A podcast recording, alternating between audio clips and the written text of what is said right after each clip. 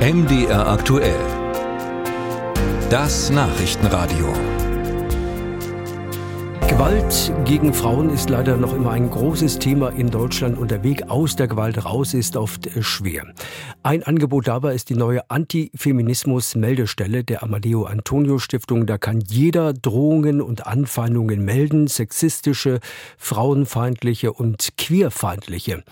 Obwohl einige Kritiker meinten, ein solches Portal brauche es nicht in Deutschland. Die erste Zwischenbilanz nach einem halben Jahr Arbeit zeigt aber etwas anderes. Innerhalb weniger Wochen, so berichtet Anne Annemarie Kriegel kamen nämlich 700 Meldungen. Was genau in den Meldungen steht, will Judith Ranner nicht wiederholen.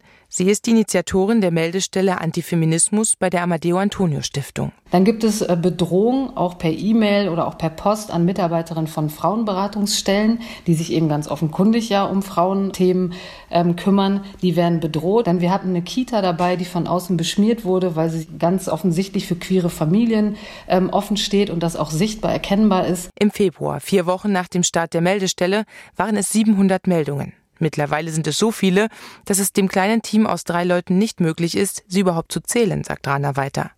Jede Meldung wird überprüft und kategorisiert, außerdem kann auch um eine Beratung gebeten werden.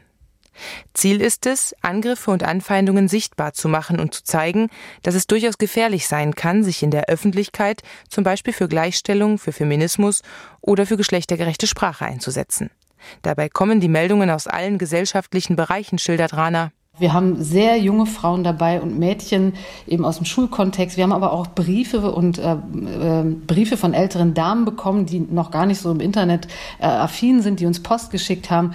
Also die Fälle sind teilweise sehr, sehr aktuell, auch an dem, was gerade medial so besprochen wird, oder liegen tatsächlich schon ein paar Jahre zurück. Das ist wirklich alles querbeet. Das Thema gendergerechte Sprache ist beispielsweise ein Dauerbrenner im Eingang der Meldestelle aber auch die Vorwürfe gegen den Sänger von Rammstein Till Lindemann und seine Band sind Thema. Wir bekommen vor allen Dingen Meldungen gerade rein, die, äh, wo es darum geht, dass Frauen, die im Betroffenen oder mutmaßlichen Betroffenen öffentlich beispringen, die dann von wahrscheinlich von Rammstein-Fans oder von irgendwelchen anderen Leuten wirklich ganz schlimm beleidigt werden im Internet. Das geht bis hin zu irgendwelchen Morddrohungen, man müsste die nur mal finden und so weiter. Also es ist schon ziemlich bedrohliche Lage und in diesem Kontext haben wir tatsächlich auch Meldungen bekommen. Dabei ist Antifeminismus nicht nur Frauenfeindlichkeit, erklärt die Wissenschaftlerin Fiona Kalkstein.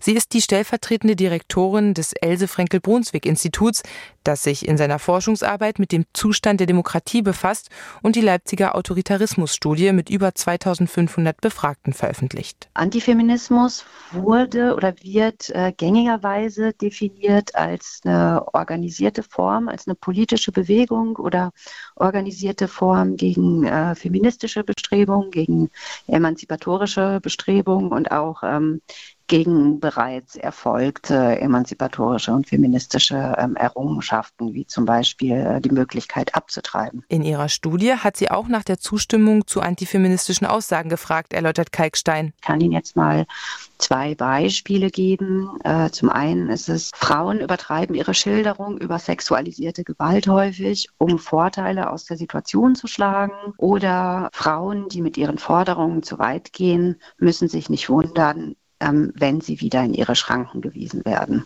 Der Zustimmungswert zu diesen Aussagen ist hoch, erklärt Kalkstein, und er steigt. 2020 äh, lag er noch bei 19 Prozentpunkten und 2022 äh, lag er bereits bei 25 Prozent. Das heißt, jede vierte Person hat ähm, relativ hohe Zustimmungswerte, also so hoch, dass wir von einem geschlossenen antifeministischen Weltbild sprechen. Die hohen Zustimmungswerte zu diesen Aussagen könnten eine Erklärung für die unzähligen Meldungen sein, die seit dem Start der Meldestelle für Antifeminismus bei Rana und ihrem Team eingegangen sind.